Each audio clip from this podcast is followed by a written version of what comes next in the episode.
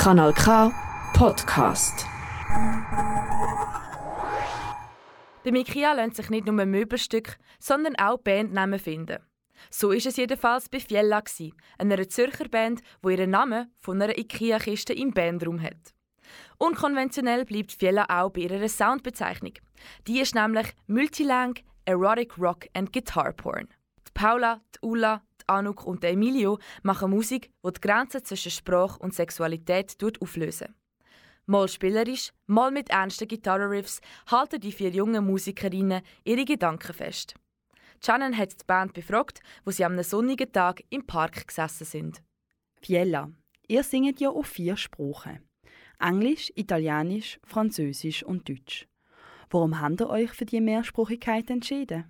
Ich glaube, es ist nicht ein aktiver Entscheid, Ja. sondern man bedient sich dem, wo man sich gerade wohlfühlt und was irgendwie gerade am besten passt, um Sachen verbalisieren und mit der Musik ausdrücken. Und jede Sprache hat auch so, ähm, ihre eigene Farbe auch. Und ich glaube, je nachdem passt es dann auch anders oder fühlt sich besser an, sich so ausdrücken können. Ja, und es entsteht ja auch meistens zuerst irgendwie das Instrumentale und nachher ist es wirklich nie eine Frage von welcher Sprache machen wir jetzt, sondern es ergibt sich. Ja, einfach. mega intuitiv, glaube ich. Ja. So. Das ist voll mega fest. Wenn ihr dann mit den verschiedenen Sprachen andere Gefühle vermitteln? Ich glaube, es ist nicht ein aktiver Entscheid, Ja. sondern man bedient sich dem, wo man sich gerade wohlfühlt und was irgendwie gerade am besten passt, um Sachen verbalisieren und mit der Musik Voll. ausdrücken. Und jede Sprache hat auch so, ähm, ihre eigene Farbe auch. Und ich glaube, je nachdem passt es dann auch anders oder fühlt sich besser an, sich so ausdrücken können. Ja, und es entsteht ja auch meistens zuerst irgendwie das Instrumentale und nachher ist es wirklich nie eine Frage von welcher Sprache machen wir jetzt, sondern es ergibt sich. Ja, einfach. mega intuitiv, glaube ich. Ja. So. Das ist voll mega fest. Wenn ihr eure Musik los, tönt es so, als würden Musik und Text im Dialog zusammenwirken. Sie reagieren immer aufeinander. Wie stehen ihr zu dieser Wechselwirkung? Also unsere Lieder entstehen ja wirklich durchs Jammen.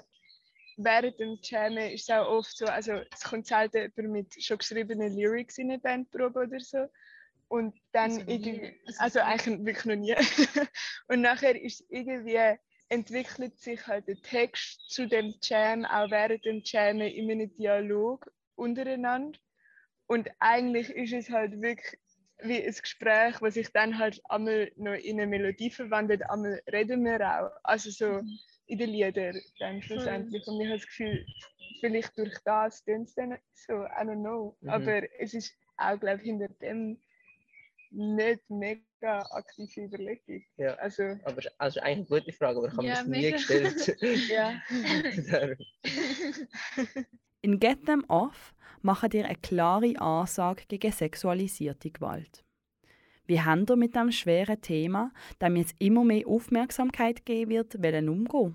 ich weiß nicht, ob es ob es war mit dem äh, fixen Ziel, so wenn wir mit dem umgehen oder mehr halt, dass man überhaupt irgendwie damit umgeht. Also, dass man es irgendwie kann verarbeiten kann. In unserem Lied geben wir keine Antwort darauf, wie man damit umgehen Aber es kommt halt trotzdem zur Sprache und ich glaube, es gibt auch keinen keinen richtigen Umgang damit.